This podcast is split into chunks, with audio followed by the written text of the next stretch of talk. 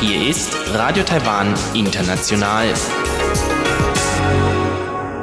Herzlich willkommen zum halbstündigen deutschsprachigen Programm von Radio Taiwan International. Am Mikrofon begrüßt Sie Sebastian Hambach. Und folgendes haben wir heute am Montag, den 17. August 2020 im Programm. Zuerst die Nachrichten des Tages. Danach folgt in Taiwan Entdecken der zweite Teil des Interviews mit zwei Mitarbeitern der Serve the People Association Taoyuan. Darin geht es heute vor allem um rechtliche Schwierigkeiten von ausländischen Arbeitsmigranten in Taiwan. Der Verein bemängelt unter anderem, dass es den Arbeitern oftmals bereits an grundlegenden Rechten mangelt, zum Beispiel bei Arbeitsunfällen. Und zum Abschluss berichtet Eva Trindl in Taiwan Monitor über das Thema Zensur und Desinformation in Zeiten der Covid-19-Pandemie.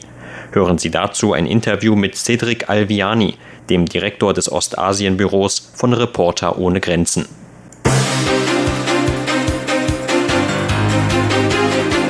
Sie hören die Tagesnachrichten von Radio Taiwan International. Der Überblick.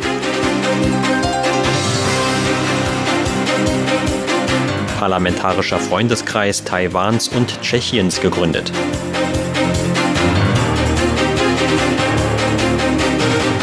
Behörde meldet einen neuen importierten Coronavirus-Fall.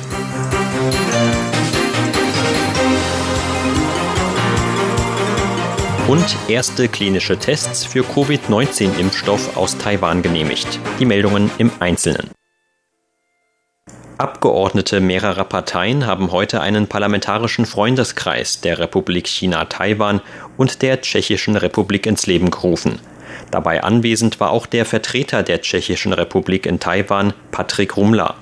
Die Gründung erfolgte weniger als zwei Wochen vor dem geplanten Besuch des tschechischen Senatspräsidenten Miloš Vystrčil in Taiwan. Derzeitigen Plänen nach wird Vystrčil vom 30. August bis 5. September eine 90-köpfige Delegation nach Taiwan führen. Die Vorsitzende des Freundeskreises, die Abgeordnete Wan Meiling, sagte, dass Taiwan und Tschechien bereits im Jahr 2016 mit Gesprächen über Handelsfragen auf Ebene der Vizeminister begonnen hätten. Ein Doppelbesteuerungsabkommen zwischen beiden Ländern werde ab kommendem Jahr in Kraft treten. Der Besuch des tschechischen Senatspräsidenten werde die bilaterale Kooperation in vielen Bereichen anstoßen, so One weiter. Dazu würden auch Gespräche über gemeinsame Werte wie Freiheit, Demokratie, Souveränität und Menschenrechte gehören. Beide Länder würden von dem Besuch profitieren, so One. Vizeaußenminister Zheng Horen sagte heute, dass sich die Delegation für den Zeitraum ihres Besuchs an Standard zur Epidemieprävention halten werde. Wir stehen dazu weiter mit dem Epidemie-Kommandozentrum in Kontakt und werden die effektivste Methode finden, die sowohl die Epidemieprävention als auch den Besuchsplan berücksichtigt. So Zheng. Das Epidemie-Kommandozentrum hat heute einen neuen aus dem Ausland importierten Fall einer Covid-19-Coronavirus-Infektion in Taiwan bestätigt. Damit stieg die Gesamtzahl der Fälle in Taiwan seit Ausbruch der Epidemie auf 485 Personen an. Bei dem jüngsten Fall handelt es sich demnach um eine junge Person über zehn Jahren, die länger in den USA lebte und am 5. August allein nach Taiwan zurückgereist war. So Behördensprecher Zhuang Renqiang. Die Person sei heute positiv getestet worden, habe bisher aber keine Krankheitssymptome entwickelt. Angaben des Epidemie-Kommandozentrums zufolge gelten 393 der 485 bis heute in Taiwan bestätigten Fälle als aus dem Ausland importiert. Bei 55 Fällen handelt es sich demnach um lokale Ansteckungen und bei 36 Fällen um eine Gruppeninfektion auf einem Marineschiff. Die Einstufung eines weiteren Falls sei bisher noch ungeklärt. Zhuang äußerte sich heute auch zu einem am Freitag in Malaysia bestätigten Fall von einem Malaysier, der aus Taiwan eingereist war. Der Mann habe vor seiner Reise nach Malaysia mit fünf Personen engeren Kontakt gehabt. Davon sei bisher eine Person negativ getestet worden. Die Tests in den vier anderen Fällen stünden noch aus. Die Behörde für Lebens- und Arzneimittel hat heute erste klinische Tests eines Impfstoffkandidaten für Covid-19 unter Auflagen genehmigt. Der Impfstoffkandidat wird von dem taiwanischen Biopharmaunternehmen Adamune entwickelt. Überlegungen zur Dringlichkeit der Bekämpfung der Covid-19-Pandemie haben laut Behörde zu der Entscheidung der Experten geführt. Die Experten hätten zuvor über mögliche Risiken diskutiert und von dem Unternehmen die Nachreichung technischer Unterlagen verlangt. Diese seien auch vom Gesundheitsministerium geprüft worden. Laut Lebens- und Arzneimittelbehörde kann damit die erste Phase klinischer Tests in Taiwan beginnen. Die Behörde verwies dabei auf Pläne von Edimune, denen zufolge der Impfstoffkandidat in der ersten Phase vom National Taiwan University Hospital an 68 Probanden getestet werden soll. Aus den bisherigen Unterlagen des Unternehmens gehe noch nicht hervor, ob der Impfstoffkandidat im menschlichen Körper seine Wirksamkeit entfalten könne, so die Behörde weiter. Erst nach Abschluss der klinischen Tests könne man Aussagen zur Wirksamkeit des Impfstoffkandidaten machen. Gesundheitsminister Chen Shih-chung hat heute über mögliche Schwierigkeiten zur Diagnose von neuen Covid-19-Fällen in der anstehenden Grippesaison gesprochen. Entsprechende Äußerungen machte Chen heute Vormittag in einem Radiointerview. Der Minister sagte, dass eine mögliche zweite Welle des Covid-19-Coronavirus zum Jahresende mit der traditionellen Grippesaison zusammenfallen könnte. In den letzten beiden Jahren habe die Durchimpfungsrate für die Grippe in Taiwan 27 Prozent betragen. Damit habe bereits ein Effekt von Herdenimmunität bestanden. Eine andere Strategie bestünde in großen staatlichen Subventionen für Grippeimpfstoffe und Medikamente, so der Gesundheitsminister weiter. Zusammen mit Informationskampagnen könne das dazu führen, das Ausmaß einer Grippeepidemie, soweit es geht, zu verringern.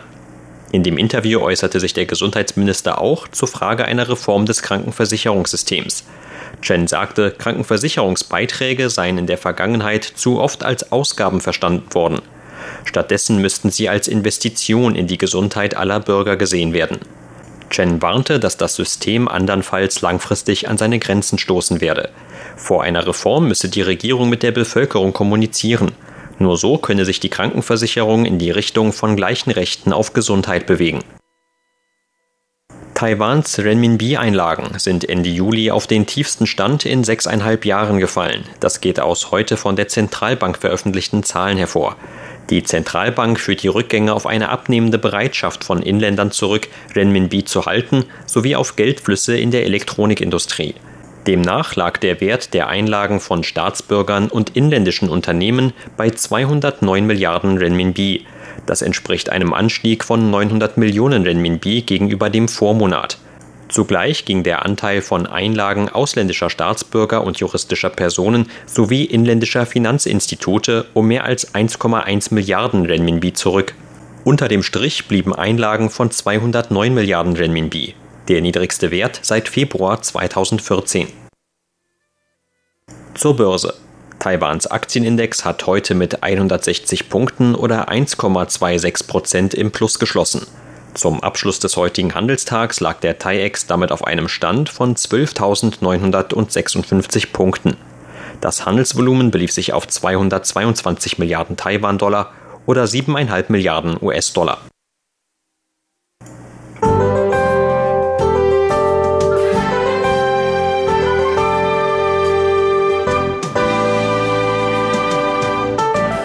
Norden war es heute vor allem sonnig bis leicht bewölkt, im Rest des Landes zumindest am Nachmittag wechselhaft. In Mittel- und Südtaiwan gab es vereinzelte Gewitterschauern.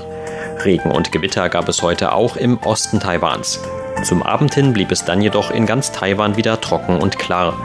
Die heutigen Höchsttemperaturen wurden in Taoyuan gemessen. Dort gab es am frühen Nachmittag 36,9 Grad Celsius. Und das sind die Aussichten für morgen, Dienstag, den 18. August. Morgen wird es im Norden erneut sonnig bis leicht bewölkt. In Mittel- und Südtaiwan könnte es am Nachmittag auch wieder kürzere Regen- und Gewitterschauern geben. Mit Regen und Gewitter ist laut Wetteramt auch im Osten Taiwans zu rechnen. Dort könnte es gebietsweise zudem auch am Abend noch weiter regnen. Für morgen sagt das Wetteramt Höchstwerte von 31 bis 36 Grad Celsius für ganz Taiwan voraus. Das waren die Tagesnachrichten. Gleich geht es weiter mit unserem Programm vom Montag, den 17. August.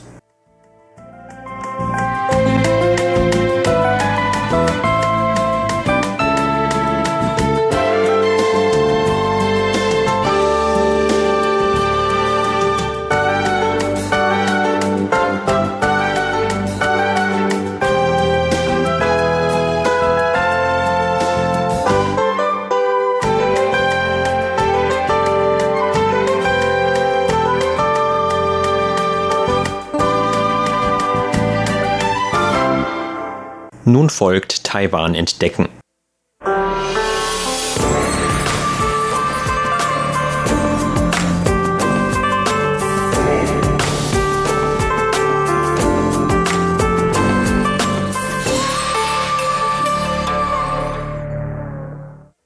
Vielen Menschen in Taiwan ist wenig bekannt über die Schicksale der Hunderttausenden ausländischen Arbeitsmigranten, die heute hier im Land leben. Die meisten von ihnen stammen aus südostasiatischen Ländern, vor allem aus Indonesien, den Philippinen und Vietnam. Diese ausländischen Männer und Frauen übernehmen oft körperlich anstrengende oder sogar gefährliche Arbeiten und sind rechtlich zudem weit weniger abgesichert als einheimische Arbeitskräfte. Vereine wie die Serve the People Association Taoyuan bieten den ausländischen Arbeitsmigranten Rechtsbeistand und seelische Unterstützung an. In der vergangenen Ausgabe sprachen die Vizeleiterin des Vereins, Frau Zheng Zhenzhen, und der Rechtsberater Du Guangyu an dieser Stelle über die allgemeine Situation der Arbeitsmigranten in Taiwan, deren Probleme und was der Verein unternehmen möchte, um den Arbeitsmigranten zu helfen. Unter anderem setzt sich der Verein bei rechtlichen Streitigkeiten für die ausländischen Arbeitsmigranten ein, etwa wenn es aufgrund von Arbeitsunfällen zu Streitigkeiten über Entschädigungsforderungen kommt. Herr Du erläuterte in der letzten Ausgabe unter anderem, welche konkreten Schritte der Verein unternimmt, um den Betroffenen in solchen Fällen zu helfen. So setzt sich der Verein mit den lokalen Arbeitsbehörden in Verbindung, um bei Streitfällen zu vermitteln. Allerdings kann sehr viel Zeit vergehen, bis ein Ergebnis vorliegt wie Frau Zheng erklärt. Man sollte es wohl so sagen. Zwischen dem Zeitpunkt, zu dem wir einen Fall der Hotline 1955 für Betreuung und Schutz von ausländischen Arbeitsmigranten melden, bis zum Koordinationsmeeting der lokalen Arbeitsbehörde gibt es eine zeitliche Frist von einem Monat. Nach spätestens einem Monat muss die zuständige Arbeitsbehörde Rechenschaft darüber ablegen, inwieweit der Fall schon bearbeitet wurde. Aus diesem Grund setzen sie normalerweise sehr schnell einen Termin für ein Koordinationsmeeting oder Vermittlungsgespräch fest. Tatsächlich geht weder bei der Koordination noch bei der Vermittlung viel Zeit verloren, sondern erst später. Nämlich dann, wenn es zu keiner Einigung kommt und der Arbeiter nicht die ihm zustehende Entschädigung bekommt. In diesen Fällen helfen wir den Arbeitern etwa, indem wir Kontakt zur Legal Aid Foundation herstellen und ihnen Rechtsbeistand geben. Wenn es zum Beispiel um Fragen zur Überstundenbezahlung geht, kann eine Einigung normalerweise zwei bis drei Jahre oder noch länger dauern. Sobald in dem Fall ein bestimmter Fortschritt erreicht wurde, kann der Arbeiter aber wieder zur Arbeit gehen. Wir kümmern uns dann zwei bis drei Jahre weiter um den Fall. Kommt es nach einer rechtlichen Beschwerde zu einer unversöhnlichen Situation zwischen Arbeitnehmer und Geber, in der auch keine Einigung in Aussicht steht, dann beantragen die Arbeiter normalerweise eine Versetzung. Eine vorzeitige Rückkehr in ihre Heimatländer kommt für die meisten vor dem Auslaufen ihrer Vertragslaufzeit nicht in Frage. Das ist der Grund, warum Sie auf die Gruppe für Versetzungen in unserem Verein angewiesen sind. Sie bekommen bei uns drei kostenlose tägliche Mahlzeiten und eine Unterkunft. Gleichzeitig helfen wir Ihnen weiter mit Beratungen bei den rechtlichen Verfahren und den administrativen Unterlagen. Sollte es zu überhaupt keiner Einigung kommen, unterstützen wir Sie dabei, eine neue Arbeitsstelle zu finden. Erst dann ist für uns die Frage einer Versetzung abgeschlossen. Wir bieten so gesehen eine Art von Komplettangebot an. Ich denke, dass wir ihnen nicht nur dabei helfen, dass ihre Rechte gewahrt werden, sondern auch, dass wir sie selbst seelisch unterstützen. Damit fühlen sie sich weniger einsam. Denn sie hatten ja den Traum, nach Taiwan zu kommen, um hier Geld zu verdienen. Und sie hätten nicht gedacht, dass sie herkommen und noch bevor sie etwas verdient haben, das Gefühl zu bekommen, überhaupt nichts zu besitzen. Hier liegt auch in gewisser Weise ein Widerspruch. Denn die ausländischen Arbeitsmigranten werden einerseits von Taiwanern geschädigt, aber andererseits sind es auch Taiwaner, die ihnen hier helfen. Deshalb sind sie den Taiwanern letztlich doch immer noch sehr dankbar. Die Ausbeutung der ausländischen Arbeitsmigranten fängt allerdings auch nicht erst in Taiwan an. Ein Grund, warum auch das Engagement von Vereinen wie der Serve the People Association Taoyuan immer wieder an ihre Grenzen stößt, hat auch damit zu tun, dass Vermittlungsagenturen für ausländische Arbeitsmigranten bestehende Gesetzeslücken ausnutzen. Herr Du beschreibt, wozu das unter anderem führen kann. Noch bevor die Arbeitsmigranten nach Taiwan kommen, haben sie bereits einen Geldbetrag an die Vermittlungsagenturen gezahlt. Das Problem besteht darin, dass dieser Betrag im Ausland gezahlt wurde. Auch der Vertrag wurde damit im Ausland geschlossen. Aus diesem Grund kann man von Taiwan aus nichts dagegen vorgehen. Ein weiteres Problem ist, dass die Vermittlungsgebühr im Allgemeinen mehr als 80.000 Taiwan-Dollar oder umgerechnet ca. 2.300 Euro beträgt. Dazu muss man wissen, dass ein Arbeiter in Indonesien umgerechnet nur 2.000 bis 3.000 Taiwan-Dollar pro Monat verdient. Daran sieht man, dass sie schon bevor sie nach Taiwan kommen, einen Betrag entrichten müssen, der ihrem Einkommen aus zwei oder drei Jahren entspricht. Wenn sie diesen Betrag in Taiwan nicht zurückverdienen können, dann haben sie nach ihrer Rückkehr ins Heimatland Schulden in Höhe von zwei bis drei Jahreseinkommen zu tragen. In Taiwan verdient ein junger Mensch etwa 28.000 Taiwan-Dollar pro Monat. Wenn eine ähnliche Regelung von drei Jahreseinkommen für sie gelten würde, müssten sie erst einmal viele Hunderttausende Taiwan-Dollar bezahlen, bevor sie wirklich anfangen könnten zu arbeiten. Der Druck auf die ausländischen Arbeitsmigranten in Taiwan ist also extrem hoch. Wenn sie dann noch auf Probleme stoßen, für die sie keine Hilfe von den Vermittlern erhalten, kann man sich vorstellen, wie groß ihre Panik sein muss. Für einen einzigen Verein gibt es bei momentan etwa 710.000 ausländischen Arbeitsmigranten in Taiwan zu viel zu tun. Deshalb freut sich der Verein auch immer über jegliche Art der Unterstützung. Für die Ausgaben unseres Vereins, die zum Beispiel bei der Versetzung von Arbeitsmigranten entstehen, bekommen wir immer auch ein paar Zuschüsse von der Regierung. Aber diese Zuschüsse verwenden wir normalerweise schon für die Verpflegung und die Unterkunft der Arbeitsmigranten. Dazu müssen wir aber auch noch die Kosten für Transport oder die Personalkosten decken.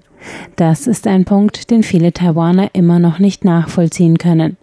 Sie fragen uns, warum wir noch weiter nach Spenden fragen, wo wir doch schon die Zuschüsse von der Regierung erhalten würden. Aber tatsächlich sieht es ganz anders aus. Zum Beispiel in Fällen, in denen sich die ausländischen Arbeitsmigranten eine Arbeitsverletzung zuziehen und eine längerfristige ärztliche Versorgung oder bestimmte Produkte für Gesundheitsschutz benötigen. Diejenigen unter den Arbeitsmigranten, die aufgrund ihrer Verletzung nicht mehr arbeiten können, sind auch nicht in der Lage, die dafür nötigen Kosten zu tragen. Deshalb brauchen sie unsere Hilfe. Mit unseren Spendenaufrufen hoffen wir daher, die Gelder für derartige Kosten einsammeln zu können, um diesen Arbeitsmigranten in dieser schwierigen Situation zu helfen. In den letzten Jahren hat allein ihr Verein mehr als 1000 ausländischen Arbeitsmigranten dabei helfen können, nach Problemen mit dem ursprünglichen Arbeitgeber andernorts in Taiwan eine neue Stelle zu finden. Die allermeisten Arbeitsmigranten melden sich per Telefon bei uns. Jede Woche sind es etwa 40 bis 50, die sich nach einer Versetzung erkundigen wollen. Das größte Problem liegt darin, dass der größte Teil unserer Ausgaben durch die Zuschüsse der Regierung gedeckt wird. Aber ob man überhaupt einen Zuschuss erhält, hängt allein von der freien Entscheidung der Lokalregierungen ab. Sie sind nicht immer mit einer Versetzung einverstanden und geben dann auch keinen Zuschuss. Vor ein paar Jahren hatte ich einen sehr unüblichen Fall von einem Arbeitsmigranten, der einen Arbeitsunfall in einer Glasfabrik erlitten hatte. Seine ganze Hand wurde dabei abgetrennt. Sein Chef war der Meinung, dass er ja noch eine andere Hand habe und deshalb immer noch in der Fabrik arbeiten und zum Beispiel den Boden fegen könne. So konnte er sich noch nicht einmal ausruhen. Wir setzten uns für Versetzung in dem Fall ein, erhielten aber keine Zuschüsse. Der Fall zog sich mehrere Wochen hin. Manchmal haben wir mehr als zehn Fälle gleichzeitig, für die wir keine Zuschüsse erhalten. Da müssen wir selbst sehen, wo das Geld herkommt. Sie hörten ein Interview mit Frau Zheng Zhenzhen und dem Rechtsberater Du Guangyu von der Serve the People Association Taoyuan. Vielen Dank für Ihr Interesse. Am Mikrofon war Sebastian Hambach.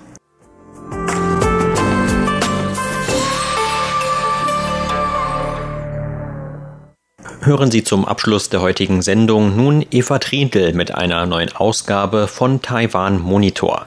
Darin heute mehr zum Thema Fake News und Desinformation.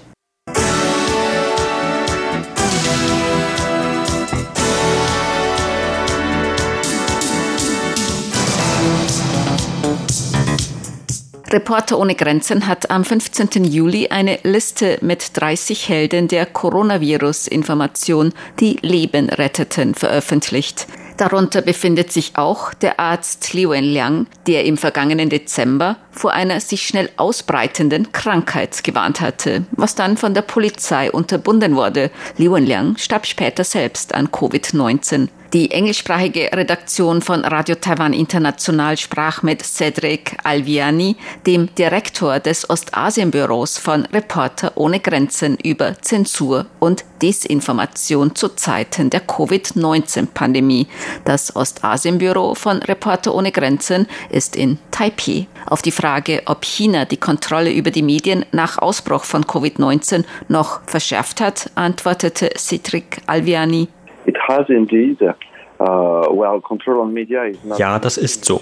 Kontrolle der Medien ist nichts Neues in China. Sie wurde schon mehrmals verstärkt, seit Präsident Xi Jinping an der Macht ist. Zu Beginn der Covid-19-Krise war kurzzeitig der Unmut der Bevölkerung größer als die Angst vor Repressalien. Und paradoxerweise gab es eine kurze Phase, in der die Leute ihren Unmut online freier darüber zum Ausdruck bringen konnten, wie die Behörden versuchten, die Epidemie zu vertuschen. Aber die Behörden haben ihre Kontrolle sehr bald wieder verstärkt.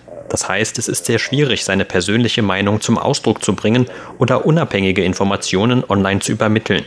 Mindestens sechs Journalisten befinden sich in Zusammenhang mit Covid-19-Informationen noch in Haft. Gemäß Cedric Alviani hätte man bei freiem Informationsaustausch die Covid-19-Pandemie vielleicht verhindern können.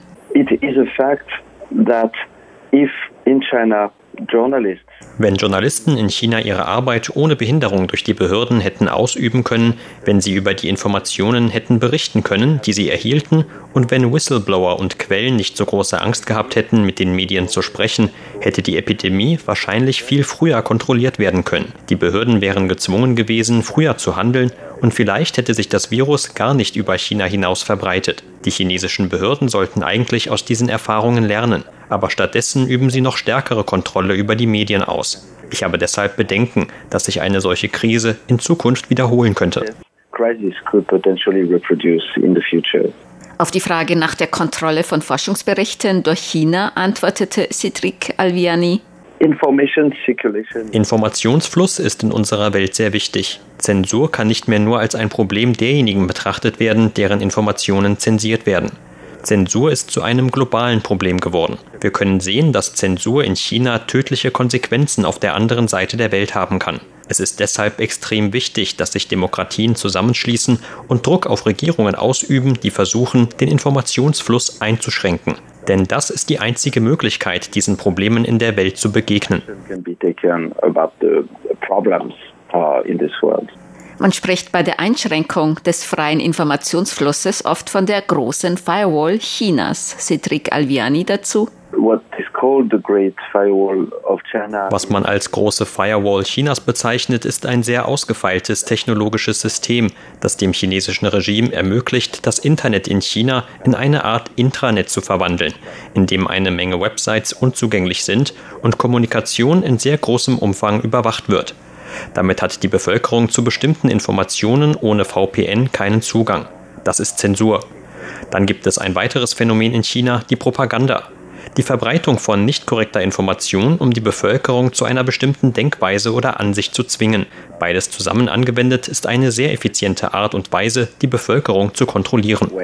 To, uh, control, uh, Unter anderem hat auch China offenbar Desinformationen hinsichtlich der Covid-19-Pandemie verbreitet. Cedric Alviani, Direktor des Ostasienbüros von Reporter ohne Grenzen dazu. Seit Beginn der Covid-19-Krise zirkulieren ganz offensichtlich eine Menge Desinformationen. Man kann nicht immer wissen, woher diese sogenannten Fake News kommen. Aber sicher ist, dass die chinesischen Behörden auf höchster Ebene mit Absicht zur Zirkulation von Desinformationen beigetragen haben. Angefangen mit den chinesischen Botschaftern. Wir haben gesehen, dass in verschiedenen Ländern die chinesischen Botschaften zu Propagandazwecken Inhalte gepostet haben, von denen sie wussten, dass sie nicht richtig waren. Reporter ohne Grenzen bemüht sich auch, gegen Desinformationen vorzugehen, so Cedric Alviani. Reporter ohne Grenzen hat ein Projekt begonnen mit dem Namen Journalism Trust Initiative. Dieses Projekt zielt darauf ab, Standards zu schaffen, ähnlich wie zum Beispiel Qualitätssiegel für organische Lebensmittel. Damit kann die Öffentlichkeit erkennen, welche Medien vertrauenswürdig sind. Diese Standards beinhalten den Ablauf der Nachrichtenproduktion, nicht die Inhalte, nicht die Entscheidung der Redakteure, sondern das Verfahren, wie diese Medien Nachrichten produzieren. Verifizieren Sie Informationen? Haben Sie ein System? Korrigieren Sie Informationen, wenn sich Nachrichten erwiesen als falsch herausstellen? Wie unabhängig sind sie von der politischen Macht oder der wirtschaftlichen Macht? Bei all diesen Kriterien wird eine Einschätzung vorgenommen. So können die Medien ein Prüfsiegel erhalten, damit die Öffentlichkeit weiß, dass sie zumindest diesen zertifizierten Medien vertrauen können. Über die Bedeutung der Verifizierung von Fakten sagte Cedric Alviani. Faktencheck ist extrem wichtig, besonders angesichts einer Krise oder einer bestimmten Information, die sich viral verbreitet und die gesellschaftliche Ordnung stören könnte. Doch Faktenchecks können erst erfolgen, nachdem die Falschinformationen schon begonnen haben zu zirkulieren. Es ist eigentlich nur eine Möglichkeit zu versuchen, das Problem zu minimieren. Ich möchte hinzufügen, dass Faktenchecks von den Medien selbst vorgenommen werden sollten. Medien sollten keine Inhalte veröffentlichen, ohne die Fakten vorher gründlich zu überprüfen. Das ist ein Problem in vielen Demokratien. Die digitale Verbreitung schwächt die Medien und manchmal fehlt es ihnen an den Mitteln, um gründliche Faktenchecks durchführen zu können. Aber es gibt auch Medien, die absichtlich Desinformationen verbreiten. Das Problem ist hier nicht der Faktencheck, sondern wie man verhindern kann, dass solche Medien der öffentlichen Meinung schaden, ohne direkte Zensur anzuwenden. Das ist der Grund, warum chinesische Botschafter Desinformationen verbreiten. Denn sie wissen, wenn die Öffentlichkeit eine Menge Desinformationen ausgesetzt wird, dass die Leute dann zwar diese Desinformationen nicht unbedingt glauben, aber sie beginnen an allem zu zweifeln. Sie werden sogar journalistische Inhalte anzweifeln, denen sie vertrauen könnten. Solche Desinformationen ziehen das Mediensystem weltweit in Zweifel, was natürlich sehr gefährlich ist. In den Jahren, bevor es das Internet gab, hatte jedes Land Bestimmungen, um die Inhaber von Medien davon abzuhalten, ihre Macht zu missbrauchen und Desinformationen zu verbreiten, die ihren Interessen dienten. Aber aufgrund dieser globalen Situation funktionieren diese Regeln nicht mehr. Und es ist sehr wichtig, dass Demokratien die Kontrolle wiedererlangen, die derzeit bei den sozialen Medien ist. Und ein solches System können Diktaturen ganz frei für sich nutzen, so Cedric Alviani. Auf die Frage, ob China bei der Verbreitung von Desinformationen eine richtige Strategie verfolgt, antwortete Cedric Alviani, Direktor des Ostasienbüros von Reporter ohne Grenzen. Uh, Absolut, denn sie haben verstanden, dass sie nicht jede Information über China, die auf der Welt publiziert wird, zensieren können aber sie können Lärm produzieren. Sie können so laut sein, dass die Menschen eher ihnen und ihren Ansichten Aufmerksamkeit schenken, als Nachrichten, die von den Medien veröffentlicht werden. Und in vielen Demokratien ist das Problem nicht nur die Qualität des investigativen Journalismus oder die Anzahl von Investigativjournalisten. Das Problem ist, dass sie nicht gehört werden. Es mag sehr gute Investigationen geben, aber die Öffentlichkeit erfährt nichts davon. Man bräuchte Finanzen, um diese zu bewerben und zu verbreiten. China hat keine finanziellen Probleme und es ist sehr einfach für China Propaganda zu entwickeln. Reporter ohne Grenzen hat im vergangenen Jahr einen Bericht erstellt mit dem Titel Chinas Streben nach einer neuen globalen Medienordnung. Und in dem Bericht haben wir nachgewiesen, dass Peking in den vergangenen zehn Jahren einen Plan verfolgt hat, seinen Einfluss zu erweitern und Kontrolle über die Medien weltweit auszuüben. Uh, Beijing has been uh, pursuing a plan to uh, develop its influence and its control in the media worldwide.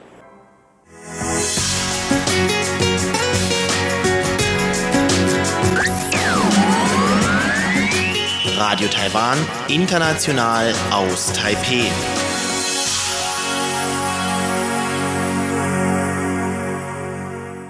Sie hörten das halbstündige deutschsprachige Programm von Radio Taiwan International am Montag, den 17. August 2020. Unser aktuelles Radioprogramm und weitere Sendungen können Sie im Internet on demand hören unter der Adresse www.de.rti.org.tv. Weitere Informationen und Videos von der RTI Deutschredaktion rund um Taiwan finden Sie zu